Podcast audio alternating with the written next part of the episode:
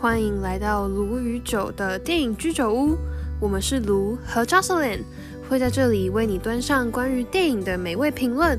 每一集都是一场关于电影的盛宴。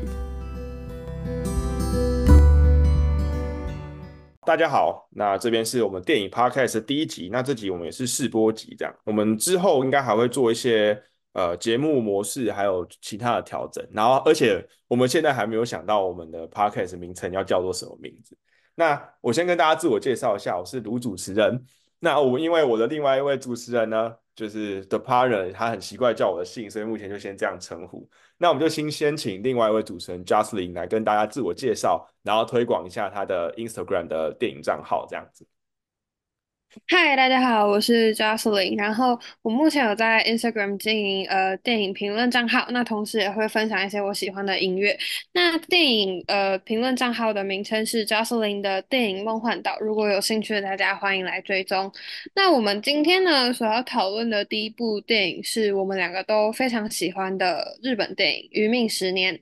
余命十年》的话是小说改编的剧情。那它的原著作者是小坂柳家，是一个日本的作家。他是把自己本身的故事，然后分写成一部小说。这部小说他是在二零零七年的时候就出版了，那是在二零一七年的时候有出瓶装版这样。所以其实他第一次出版的时候，距离现在也已经十五年了，就是也真的很久了。嗯，真的好久。因为这部电影它其实是二零二二年，就前年的时候才上映的，所以我们也是很近期的时候看过这部电影这样。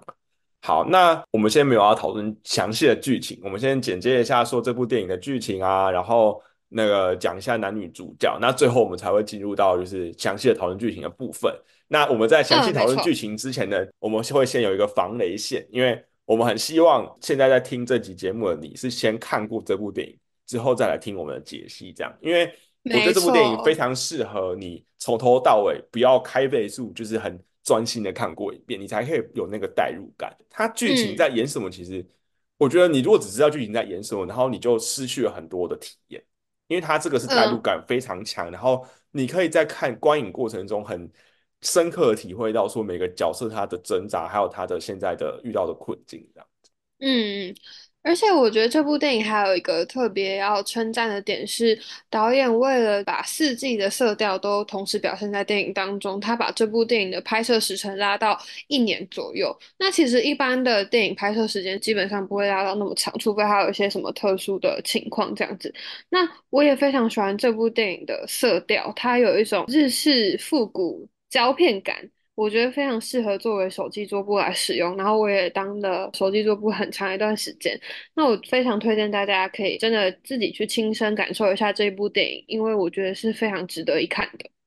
对，我也希望说就是 Netflix 啊，可以再重新上架这部电影。对，好烦哦，没有找 到，有点可惜啊。我觉得这部电影真的很非常适合上架到串流平台，然后真的，嗯，而且我觉得它是一个。我每过一段时间就想要回去看一次。第一次看完的时候其实有点难过，但是我后来在看过第二次的时候，我就觉得它里面很多的细节、情节的安排其实是非常打动人的。它不是只有悲伤的情绪，所以我觉得很适合大家可以再看一次，不用担心说就是你看完之后会很心情沉重什么。因为其实它，我还是觉得这部电影是一部非常温暖的电影。我也觉得，我觉得其实虽然说。嗯，电影本身并不是一个非常你知道阳光、开朗、乐观的。对，因为毕竟是一个生病的人的故事嘛。对，没错。但是看完之后反而会燃起就是想要继续活下去的那种希望，觉得是这部电影给人最大的感受。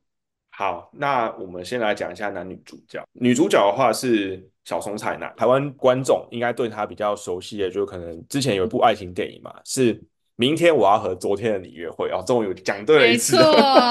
每次我大概就是每次讲到这部电影，我都会可能先从呃什么什么昨天开始，或者什么今天开始。我我因为搞不太清楚它到底是的片名是什么。虽然说我看过两三次了啦，对，那而且我还就是对它的剧情还蛮深刻。可是因为那部电影就是一个时空交错的一一部电影嘛，那所以就是我我其实还是搞不太清楚它到底是今天开始还是明天开始这样。我我自己曾经看过这部的小说跟电影，两个我都有看。然后，因为我其实是对于只要看过原著小说的改编电影，我就会对电影的标准还蛮严格的。因为小说能够叙述的东西，其实比远比电影来的多太多了。这个这部是少数，我觉得就算是电影也做得很不错。然后我觉得非常值得一看的，当然不排除是因为小松菜奈太漂亮，那也是有可能的这样子。对而且对，然后他演的非常好啦，就是那个里对面他啊，的每一个那个神情，我都让我开始在想说，接下来这知道到底是什么情况。然后就是他在一开始就是，蛮悲伤的样子，所以我觉得就嗯。有被那个情绪感染到。没错，就是看到最后真的会很惊讶，就是天哪，竟然是这种结局吗？而且我不知道，我觉得日式纯爱电影呢，就是会打动的人就是会被打动啊，不会被打动的人就是就是觉得还好啊。我就是那种会被打动的人，所以会，那时候还是会就是被打动。嗯，对，就看到的时候就真的觉得哦，好感动哦，这样子。我们未来搞不好也可以聊一集这个啊，就是以后好也 OK 啊，对对对，我们都有看过。好，嗯，那小松好。菜奈就是 Jocelyn，你还有看过他其他的哪些作品？嗯，我还看过她的《溺水小刀》，也是她跟现任老公认识的契机，这样子。那是二零一六年上映的电影，然后整体的电影氛围比较像是在讲一些就是青春时期比较难以启齿的感情，或者是一些比较别扭的状态这样子。那还有另外一部是《闭锁病动》，那部我记得台湾没有上映。那《闭锁嗯病动》呢，整体是一部非常沉郁的电影，所以非常不建议大家在心情不好的时候看。呃，对，呃，因为今天主要聊的都不是这两部，所以我就简单带过。那我觉得小松菜奈，因为她本身气质比较忧郁，然后厌世的关系，所以她演的电影其实大部分都是属于那种比较忧伤一点的电嗯，影。但是他的演技，我觉得是真的非常不错的，呃，让人很有代入感。他在演开心开朗的时候，跟他在演就是悲伤的时候，我觉得他的情绪的转换非常的好。就是我不会觉得嗯他就是一个从头到尾都很忧郁，然后就是一个就是对生活没有希望的人。他在开心的时候，我可以感受到他是真的非常快乐。然后，但是在他悲伤的时候，你真的是看到他那个神情，就是真的是你会被他的情绪感染，然后会很想哭的的那没个的，那个转换啊。而且他为了这部电影，还自己就是控制饮食。他就是因为刚才哇，Justin 有讲到说，这部电影拍了一年，那他要去演嗯。说他从病情中可以控制，慢慢恶化的这个状态，所以他中间嗯，其实很少跟其他人一起出去吃饭、吃庆功宴什么，他都是自，己带便当，然后自己吃东西，然后有节食啊，控制饮食，然后而且他在每次在演戏的时候，他都告诉自己是病人，他我是病人，所以我这时候不能，跑，我不能就是表现的太就是体力太好，然后就是要常常嗯。表现出就是有点喘不过气的这个样子，因为他这个嗯。电影里面的这个绝症是呃肺动脉高压嘛，所以他就是这个嗯。病情的症状，简单来说就是会让你呼吸困难，它会让你没有办法嗯。好好的供氧，因为他的心脏跟他的肺脏就是会被压迫到这样。对，嗯嗯，那所以就是说他哦，要去演一个喘常常喘不过气，然后可能肺嗯活量没有那么好的一个人，所以他嗯嗯，对这个真的是用生命在演出。真的。好，好，那再来我们聊一下男主角坂口健太郎好了。坂口健太郎的话呢，我看过他的《海街日记》，还有《与你的第一百次爱恋》。然后，呃，虽然我非常喜欢《海街日记》这部电影，但其实我对他的戏份没有什么印象。但嗯，可能他演的是戏份比较少的配角。与你的一百次爱恋呢，就是在讲说他是一个拥有时间回溯能力的男主角。然后呢，他为了拯救就是命中注定会过世的女主角，一次又一次的在时间里头来回穿穿梭，也是属于悲伤氛围的浪漫爱情故事。那我觉得他也会，他通常也都是演这种。类型的电影也是因为他是很著名的炎炎系男子，就是盐是盐巴的盐，对，他也是第一次我知道有这个就是称呼，而且我还不知道他是什么意思。对 对，他就是那种比较清冷忧郁的嗯那种类型，所以我觉得他演的电影也会是比较偏这样子感觉的。对，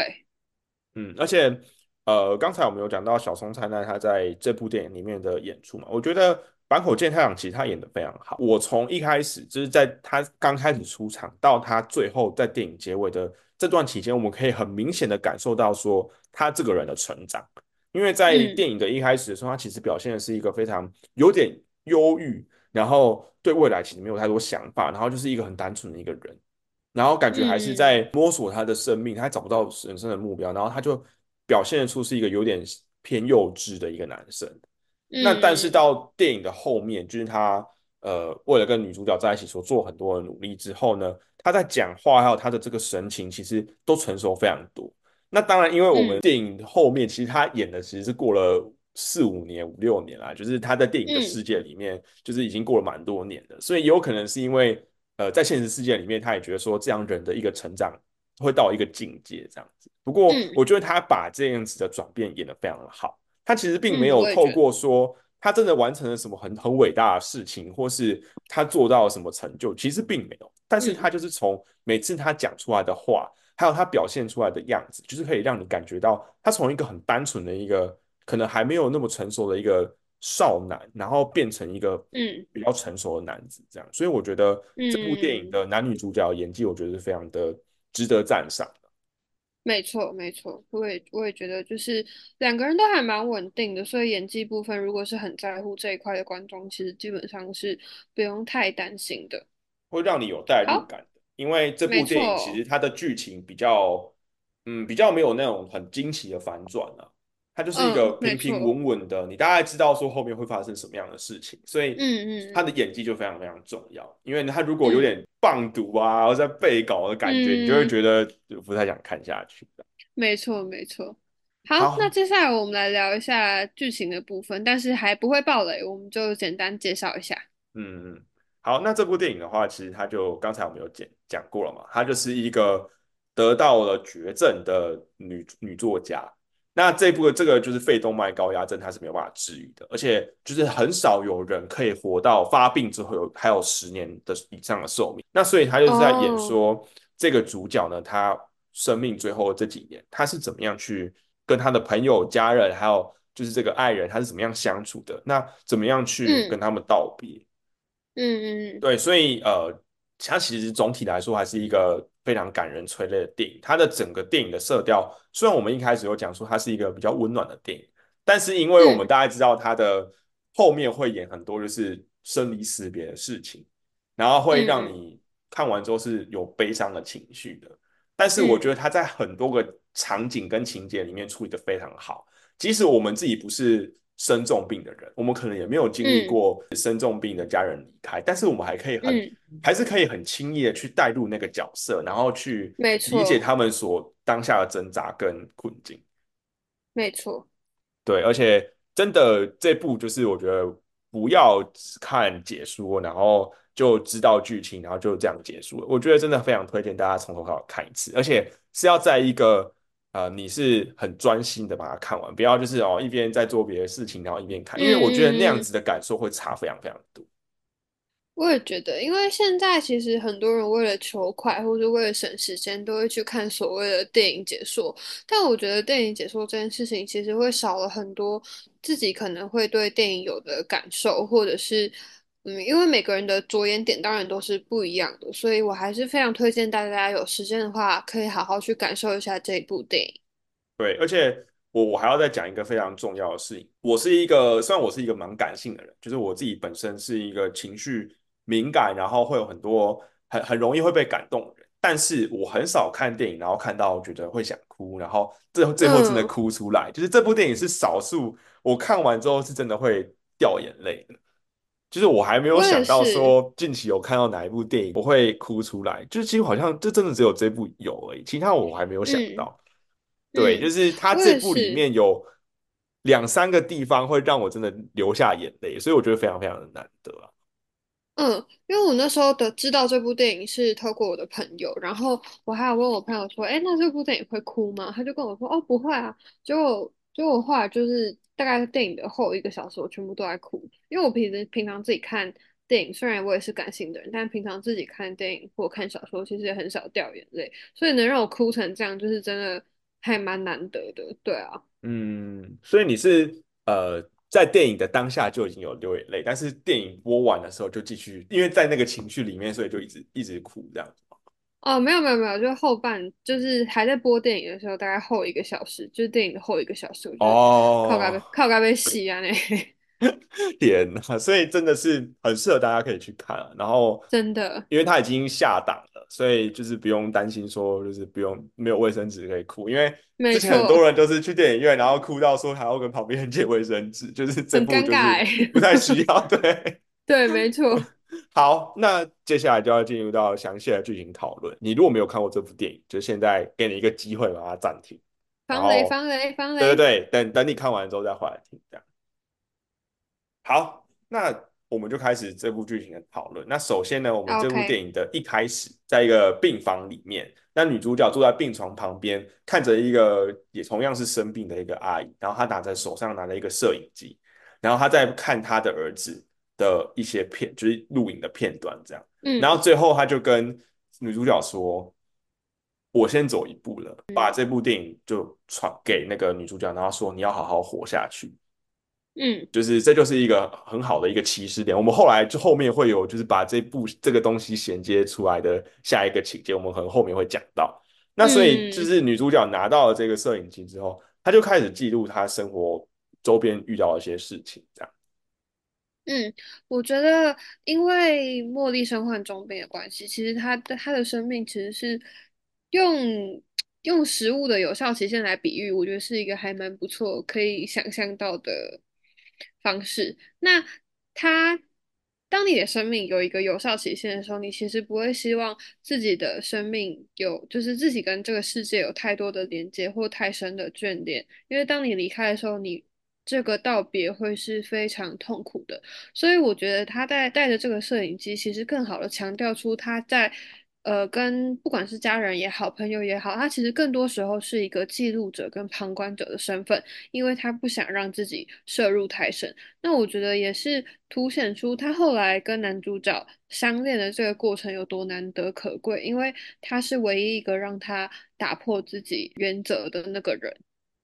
因为他算是一个新的羁绊、新的连接。因为就，像，刚才 Jocelyn 讲的，他不希望说跟这个世界有更多很深的羁绊跟眷恋，因为他这样的话，他等到他要离开的时候是会非常撕心裂肺，不管是对女主角，这个人、对茉莉来说，还是对他身边嗯跟他有连接这个来讲，嗯因为他也嗯，不希望去伤害到他们。所以，我们在电影的前半段，我们很少可以看到茉莉她有表现出她的情绪，她其实都是嗯。让我们感觉到她是非常坚强，然后呃，就是非常的一个平稳的一个。开朗，没对，然后而且他在跟朋友出去吃饭啊，然后跟去同学会聚会，他其实都是非常开心的。他只有唯，一一次的，让你感觉他有点不太开心，就是在男主角说他他跳楼，然后他被通知去医院找他的那个当下，他只是有一点点嗯小失控的。嗯嗯嗯，我觉得那段其实就是对男主角来讲会引发他这样的情绪，其实是因为他看到时光胶囊的自己，期许自己未来可以过得很好，但他却没有像以前的自己想象的那样过得那么的好，他辜负了以前那个对自己未来很有希望的那个小孩。但是，呃，对于茉莉来讲，她都已经快要过世了，但是没有拥有一个健康身体的人，竟然还这样挥霍自己的生命。然后你明明是拥有生的希望的那个人，却没有好好把握住，他没有办法接受这样的事情，因此对他就是表达了不满，这样子。嗯，因为当下男主角他其实有说他为什么要跳，他是说，呃，他只是为了不想被父母亲管，然后跑到了东京来生活，结果后来就是工作也没了，然后就是也每嗯天都不知道都没有目标吧，他不知道自己活下去要做什么。然后所以嗯他在看到他国中时期写给自己的信的时候，他就没有办法接受，所以后来就选择自尽，他就跳楼，然后最后当然嗯就没有被，就是没有死成功嘛，他就后来就被救回来这样子。那嗯因为为什么茉莉会被通知去医院，是因为呃男主角他其实基本上已经要跟他的家人们断绝关系了，所以警嗯察就只能找说跟他有有认识的连接人，因为他们原本是在国中同学会上面有有进一步的交集，这样。那呃在嗯男主角刚出场的时候，其实我们就可以看得出来，就男主角他其实当下的状态其实就不是很好，因为他们是在嗯同学会的门口遇见他，男女主角是就是在那边相遇。然后男主角他其实有认出女主角，但是茉莉没有认出他。后来，而且后来就是出来迎接他们的那位女生，也是把茉莉很开心的迎接到同学会的会场里面，但是就放男主，就是放男主角和人自己站在门口。那嗯所以就会看得出来说，就是其实他可能跟就这群国中同学其实并没有太多的交集，而且在国中的生活里面，他其实可能没有那么样受欢迎。嗯嗯，我还印象很深刻，就是男主角在同学会其实是有喝醉的，然后他喝醉完之后，同学会结束之后，他在路边吐，然后嗯茉莉就是注意到他的状况，然后就给他递水、拍背这样子，然嗯，后他就问茉莉说：“哎，你还记不记得你国二的时候曾经帮我缝过纽扣？”然后茉莉就说：“哎，我不记得了。”这个片段让我印象深刻的原因是因为。我觉得对男主角来说，那可能是他国中生活中少数有接触接受到善意的片刻，所以他才会印象这么深刻。但相对来讲，茉莉迪可能是比较受欢迎啊，比较有快乐回忆的那个人，所以这么一件小小的事情对他来讲不会是印象深刻的。是啊，因为其实当下茉莉其实她她她就是傻笑，然后她其实就忘记，但她还是一开始还假装嗯说她记得，就后来男主角看出来说，他就说你是忘记了对吧？然后他其实是很失望的啦，因为他就觉得就是对方其实并没有没有没有对他没有那么有印象，这样，然后最后才错，就同学会结束的时候，他才呃就选择就是跳楼这样子，然后最后我们有刚嗯才有讲到说茉莉就是她不太能接受男主角这样的行为，那所以他就直接离开了那个病房，就是说他要先走。那后来嗯。是呃男主角要出院的时候呢，看到茉莉跟着他的妈妈在拿药，因为他就看突偶然间看到那个场景，然后最后啊他嗯，就约茉莉还有他的另外一个男生的国中同学出来居酒屋出来讲开这件事情，他有跟他道歉。不过在嗯那个当下，其实茉莉还是没有告诉他说，其实生病的是他，所以他那个时候还嗯，是有误解的。只是因为。他看到了男主角有想要继续活下去的那样子的心，所以他才最后原谅了他这样子吧。嗯嗯，然后那时候我还男主角在问茉莉说：“哎，他意外看到医院他在拿药的状况，然后他以为是他妈妈生病的时候，还特别支开了就是跟他们一起见面的另外那一位同学。我觉得这个嗯，小细节超级加分的。要是坂口健太郎这样对我做，我应该会很开心。而且他是一就是个以一个非常的腼腆，然后有点小心翼翼的这样问，因为他觉得这种事情比较。算是私事嘛，因为他不希望啊，说就是这些事情让其他人知道。那所以就是。以茉莉的角度来说，他其实是觉得还蛮可爱的啊会觉得男主角蛮可爱的。嗯，当然当然。对，那后来就演到说他们相处啊，进一步的呃的认识，然嗯后还有跟他们的刚才所讲到那位国中同学男生啊，还有跟茉莉的一个大应该是大学的同学啦，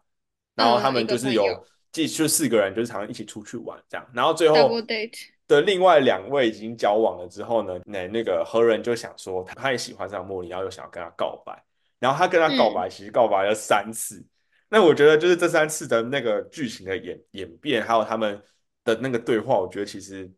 有打动到我，因为我觉嗯。得就是以一个以茉莉的角度来说，刚才 Justin 有讲到，他不希望再有更多的连接跟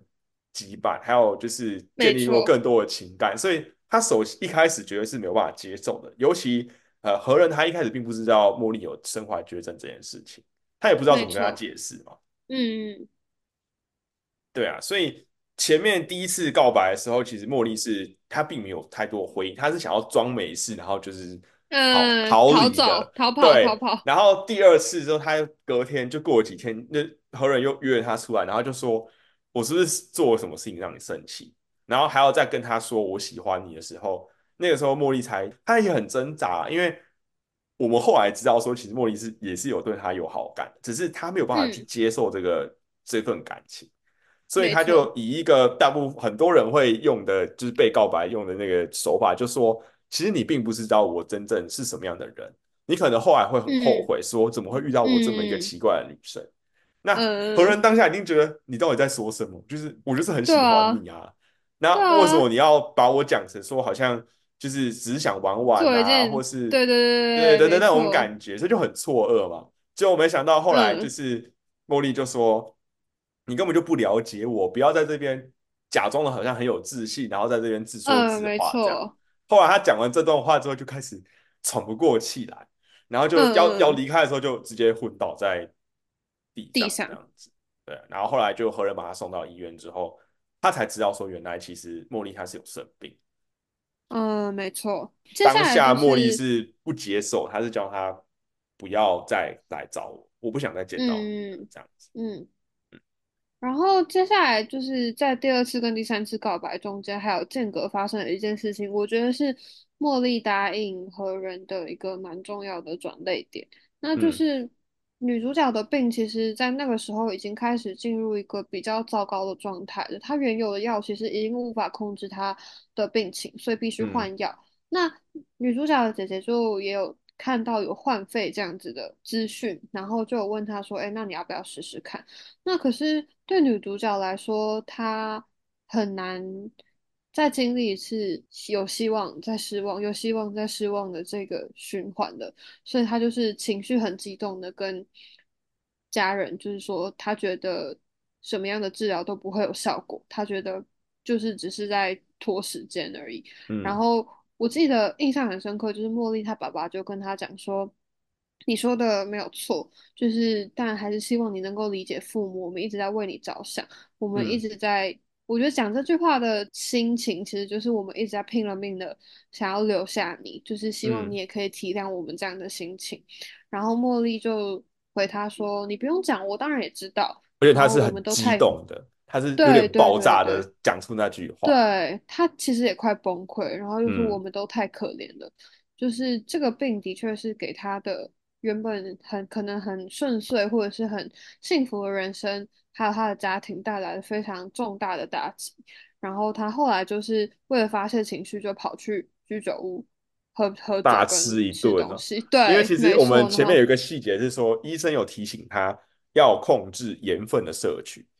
但是因为，我们看到他当时吃的东西是说，啊，喝啤酒，然后吃披萨，然后吃了一大。堆东西，对对，他就是完全在放纵自己嘛，后来又跑到厕所吐。对，就是啊，情绪上的爆发点这样子。而且你还记不记得他中间还有一个段落是说他跟他的大学朋友们吃饭，然后他还有一个嗯，同学就是跟他说，我们想要介绍一个对象给你，然后哦，但是就大家有点欲言。又止，然后就说他对方有心嗯，脏病什么，然后其实在那个当下我会哦，觉得非常的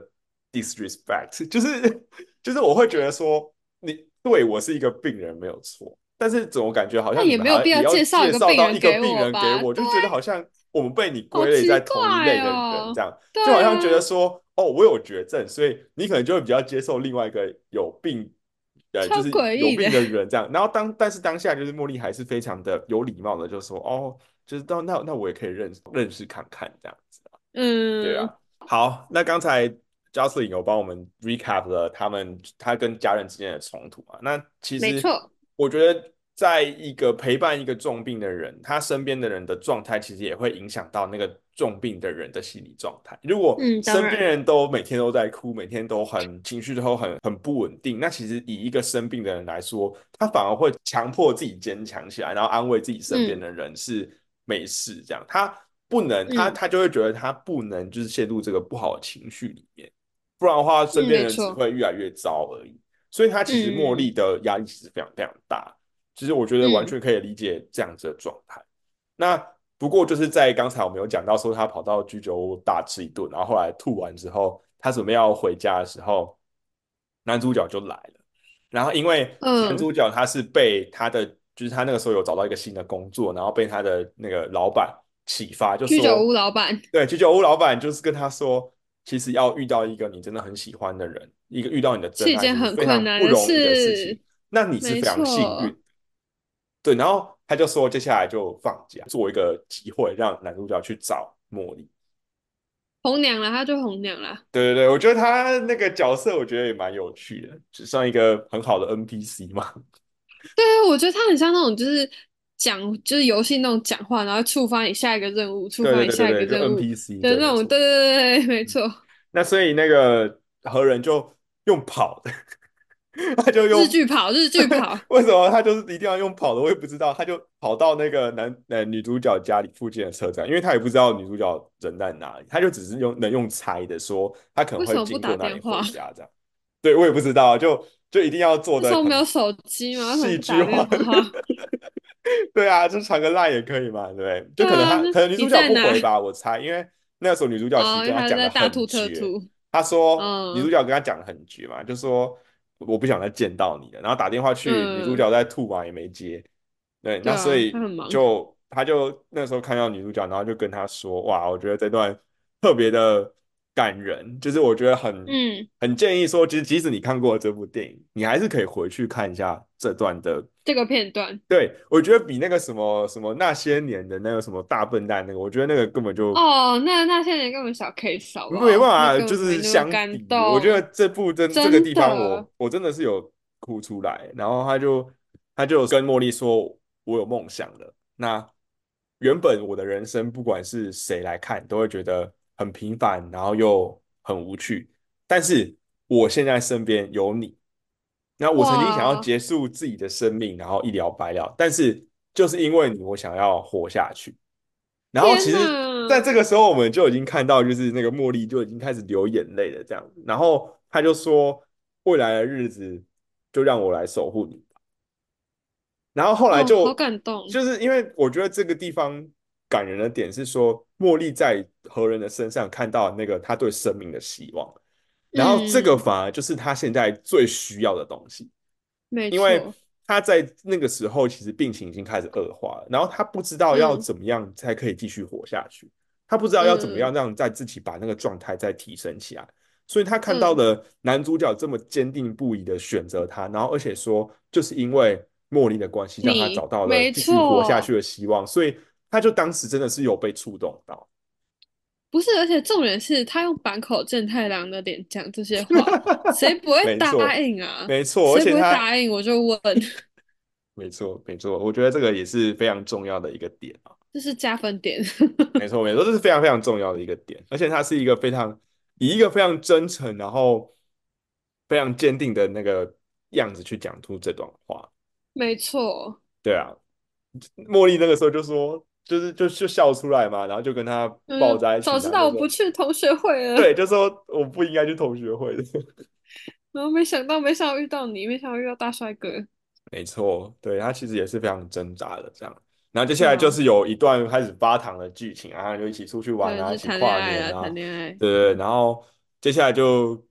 我们大家知道，就是通常剧情的编排，就是从一个非常高点的地方就会开始往下走了，这样子。所以我们应唉，该心里应该都大家都准备好了，因为接下来就是哭了。对，接下来就演到说他们想要去一起去两个要去滑雪。然后在滑雪之嗯前，他其实有去看医生，然后医生就一直叮嘱嗯他说要注意好，就是身边的医院啊什么的。对，嗯，就是他已经然后就快不行了啦。对他已经知道说他的病已经没有办法再继续控制下去了。嗯然后而且他在去滑雪前的时候，他其实前面有演到说，他看到他的朋友传给他们去传给诶茉莉看到他的朋友们去滑雪的照片，就是在雪雪地里面的照片，然后的影的嗯影像，然后跟他说希望之后也可以跟茉莉一起去。然后这次嗯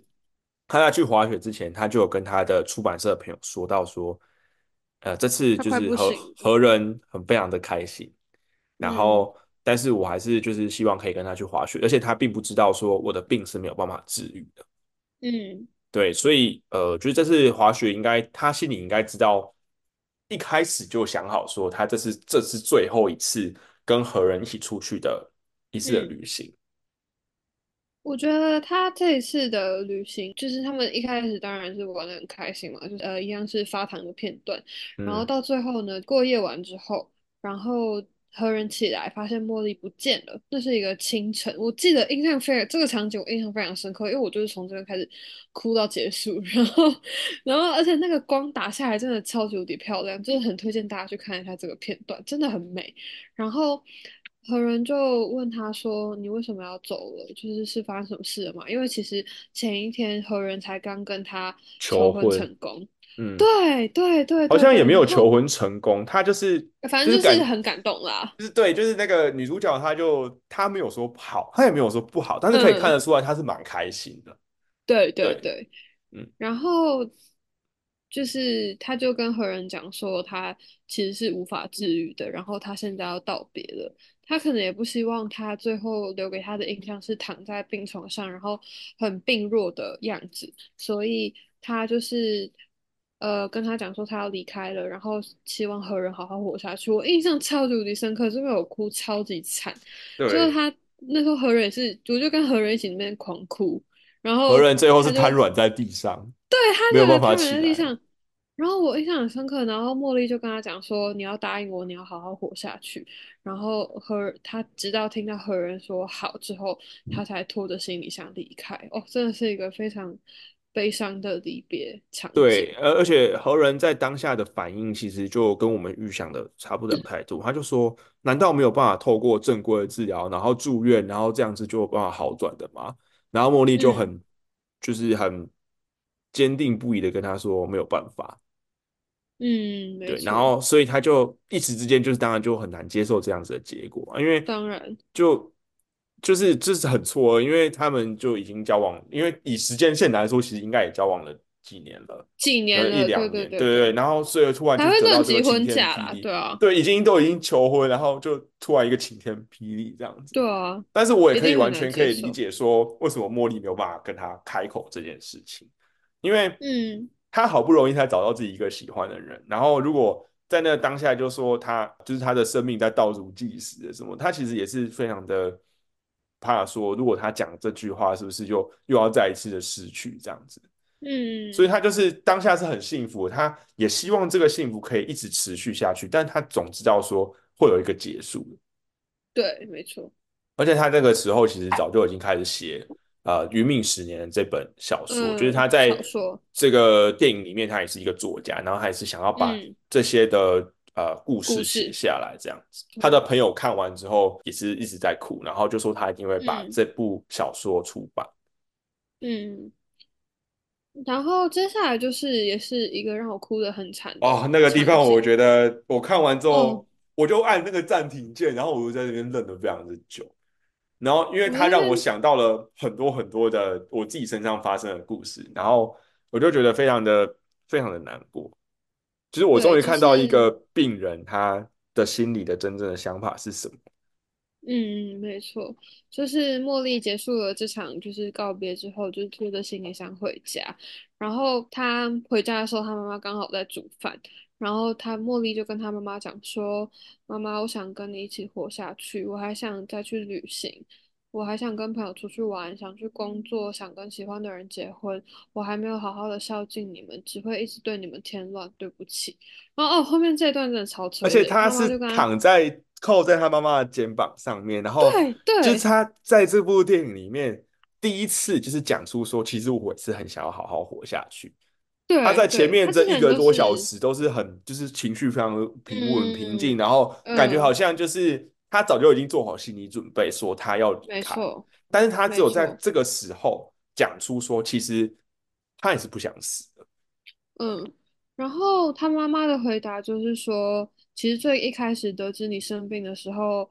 爸我们都很不知所措，早一步比你先哭出来，所以你一直没能哭出来吧。然后对不起，不过啊，你现在叫出来喊出来都没关系，我都可以理解的。我还记得这边有一颗镜头让我印象很深刻，那时候爸爸在安装那个扶手，就是因，为他之后应该会，对对对对，应该会渐渐的，就是行动越来越困难，所以爸爸那时候在安装那个在墙上的扶手，然后那颗镜头照照过去的时候，就是他爸在哭，他爸就是在无声的流眼泪。然后题嗯，外话就是他爸是那个孤独的美食家那个五郎。所以我每次看到他爸 就有一点出戏，就是我，会一想到他吃东西的吃东西的那画面，你知道吗？就我会想到他一直在在在各家探店美食，就是我每次看到他，我就 也也好也哎，也就是这样对。然后就就是茉哎，莉茉。莉就开始大哭，然后我对这个镜头真的，我对这一段就是真的印象超级无敌深刻，就是他终于第一次袒露了，在这部电影里，还有在他的家人面前，就是袒露了他的脆弱面，还有他其实很想活下去的那个希望，但是他已经没有办法了。对啊，因为为什么我那个时候看完之后会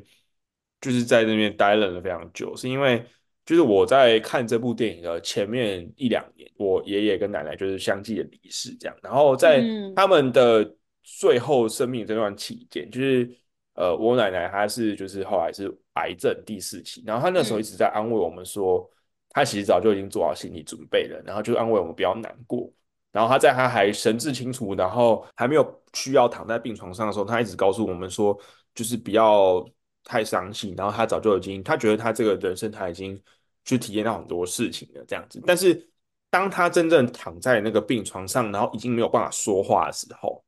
我看到她那个样子，其实真的是，啊，就是没有办法，就是去好好的。想说就是真的是要离别的那个时候，我还记得就是告别式，然后真的是要把那个棺木盖起来。那个时候我真的是在那边哭到我没有办法，就是嗯停止。我就觉得以茉莉的心情来说，就是她看到身边人都这么难过的话，她当然会去安慰大家说：“你们不要伤心，就是我已经做好心理准备了。”然后我我我其实没有那么害怕什么，但是她其实心里是非常的恐惧，然后他也不想要就是这样子离开。嗯，对，所以在那个当下，他妈妈可以告诉他说：“哦，你这个时候就尽情的哭出来什么的。”我说，我就觉得在那个当下，就是终于让他感受到家人的那种温暖的感觉，是有人可以让他引出他心里的情绪，然后是有人可以依靠的，没错，而不是需要一直去武装自己，然后就是没有办法显露出自己的情绪。这样对，没错。然后接下来就是，其实这部电影其实就差不多已经到了尾声的部分，对。然后茉莉就是状况越来越差，然后呃，就是住进医院里面开始最后的安宁治疗。我对这个片段印象有一点蛮，也是有一个比较深刻的点是，他姐姐要生小孩了，然后他就跟他姐姐讲说，就是有没有机会看到这个小孩？结果他后来还是。没有看到，没有看到，嗯，对，还蛮遗憾，就是新生的诞生跟一个人的逝去，就是在差不多的时间同时发生，对啊，对我还有一个印象非常深刻的是，他拿着那个摄影机，然后从后面的这些片段开始往前看，然后把那个掉，对，就是开始把一个一个影片这样删除，那个时候看就觉得，哦天哪，就是。他就是在回顾他的这个生命，然后最后这段时间，他最后就是又陷入了一个幻想嘛，然后他就开始想象说，如果他是健康的，他未来会做，他会跟何人结婚，然后他们会有小孩，小孩，然后他们可以就是带着小孩一起出去玩这样，嗯，然后最后那个，对啊，最后那个幻想结束的时候，就开始他就是病危了。那个跑马灯的片段让我觉得超难过的。那个跑马灯的片段让我觉得就是幻想，就是他假设真的我是健康的活下去的话，会发生什么事情？就是会让我觉得说，他原本可以拥有这样的人生，但是他没有机会了，就觉得真的很难过。而且是他的这个幻想是被那个仪器的那个哔哔声唤醒的，觉得哦天哪！好，然后后来接下来就是男主角又开始日剧跑，就是 NPC 又触发剧情了，就是那个他他开了自己的一间居酒屋，对对对对对，然后他在开幕的那一天，他的朋友去看他，然后带着茉莉的那一本小说的手稿拿去给他看，然后他就说请他打烊的时候再看那本手稿，然后就把他看完之后就就老板就鼓励他，又又没有办法。对，他就开始，他就借了一台脚踏车，然后又骑的，然后很很很就很日剧骑日剧，对对对，就是冲用冲冲冲，然后冲到那个女主角在的那个医院，然后有赶上最后一面这样子。而且我觉得这这个地方就是很感人，是他的在这个小说的结尾，他第一次跟何人说我喜欢你，因为哎，对我我不知道说就是如果是现实世界他们交往这段期间内，就是他是不是有跟他讲过，但我相信是没有啊。因为我觉得他如果要讲出这段话，他其实心里是有罪恶感的，因为他一直是隐瞒着他一个非常重要的事实，就是他在生命在倒数计时。那所以他可能就是在用这部小说的结尾来告诉何人说，就是我是真的爱你，只是因为这些个原因，然后我没有办法再继续跟你走下去。没错，而且我觉得对他来讲，就是讲出口。也是一件比较困难的事情，就是要承认说自己对这个世界有更多的留恋，是一件很困难的事情。嗯，没错，因为他也怕说对方没有办法承受那样子的悲伤。对，然后，对啊，而且 这部电影最后的那个段落，其实就是第一次让我觉得说有点落入俗套的地方，就是因为。其实大部分的病情来讲，其实人是看不到最嗯，后一面，即使你看得到他的生命体征还是正常，但是他是不会突然神志清醒，然后来看你一面，就是我们可能会说回光返电照还是什么，影啦，对，但是那个，地方还是很感动。不过我觉得他最后有睁开眼睛那个地方，就让我觉得有点点戏剧化。但是我觉得何人最后讲那段话，我还是觉得也有打动我很努，他说你很努力了，我印象很，深刻，就是你很努力了哦，你真的很努力了，就是嗯，他在跟他讲说，他真的已经尽了全力，然后他们也都知道这件事情，他现在可以放心的离开了，就哦，对，然后他的戏，他的居酒屋的名字也是用茉莉来当，对啊，对，然后然后也不敢跟他讲，因为他就说，对啊，哦，因为他怕说就是这种很很随意的，就是起名，然后会让茉莉生气。因为其实我们可以看得出来，就是男主角他是一个有点稍微没有自信的人，因为他在电影的一开始，再到后来，就是他每次他其实都很怕说他惹茉莉生气，然后所以最嗯后这一段他还是说他不敢告诉茉莉，然后他是怕他就是不高兴。不过最后还嗯，好是在他生命的最后这段时间，他要把这这段话告诉茉莉，然后茉莉听到这段话之后，我相信他也了结了他的很多遗憾。嗯，没错，嗯。对啊，就是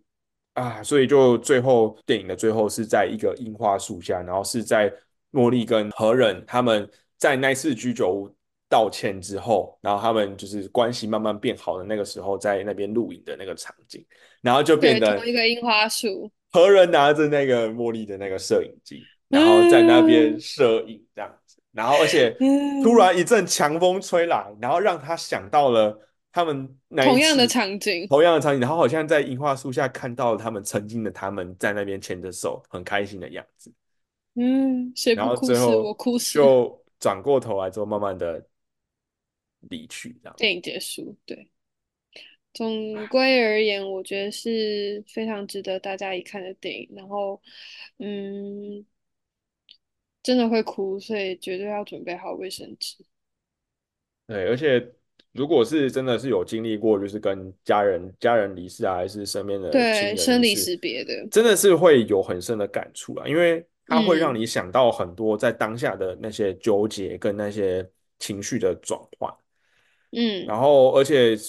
我不是一个很容易会被爱情的情节打动的人，但是我觉得这部电嗯，影里面的爱情的那个描写的方法，还有男女主角他们的呃，就是那个心境，我觉得是非常容易打动我。我也觉得，就是这份感情，他们拍的非常的浪漫唯美，但是同时也可以让人有那个代入感，就是可以感觉到他们的确是感情很深，然后很爱对方的。我觉得他这部就是跟另外一幕叫做《花束般的恋爱》，那个是老松啊，菜奈的的老公演的，真田啊，将会演男主角。我我觉得这部跟那，部完全是相完全是，两个相反的方方对，向，就是完《花束般的恋爱》是，就是它是一个非常现实中的，对现实中其实你会遇到很多很多的问题，然嗯后就是嗯，它其实也是我觉得也是感动的啦，就是会让你感触很深。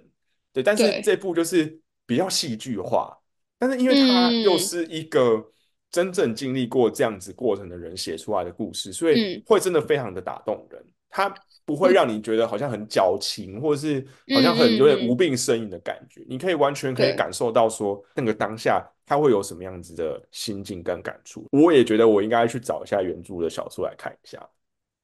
我觉得这两部的就是走向是完全不一样的，就是算嗯，是两个极端啦。一个就是比较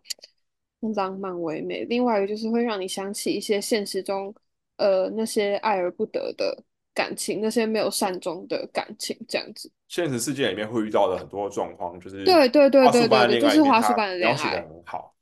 对，嗯。没错，好，所以就这一集的节目就也要进到尾声这样子。那没呃，我错，们其实很详细的去讲，其实比电影解说还要更详细的。没错，我们讲好久哦 对，我们我们几乎几乎是把每一个很很重要的情节跟点都把它描述出过一遍。然后没错，我不知道说就是大家听完之后会不会你感动的点是不是跟我们一样？那也许你会有其他嗯，的细节会触动到你，那你可以跟我们分享跟我们。分享。对，我，们未来就是会把它发把这个节目贴到粉丝专业，然后我们也会有 voicemail，你可以就是写信来跟我们就是交流这样子。然后我们也会持。续的，我们也会有稳定的上架跟录音，然后希望大家也可以持续收听，然后听我们分享更多的好电影。那你也可以就是推荐我们说，看你想要听听看我们看什么电影？没。错，对，不过要先跟大家说一下，就是因为我们并不会说，就是每部电影我们都非常喜欢，我们还是会有对，几部，就是我们可能会觉得有点哪几个情节可以处理的更好，或者说我们嗯，对于某些情节我们比较没有办法理解，那我们也会就是在这对，边分享这样子。没好，错。那就希望之后大家可以嗯继续支持我们，然后也可以去 j u s t 的 Instagram 的账号，就是帮他们按下欢迎大。家来追踪，呃，里面，有推荐，他已经发了非常多篇的贴文，然后推荐很多没错。所以你真的不知道看哪一部的时候，可以去那边看看。没错，好，那希望呃收听的大家都有度过美好的一天，谢谢。好，谢谢。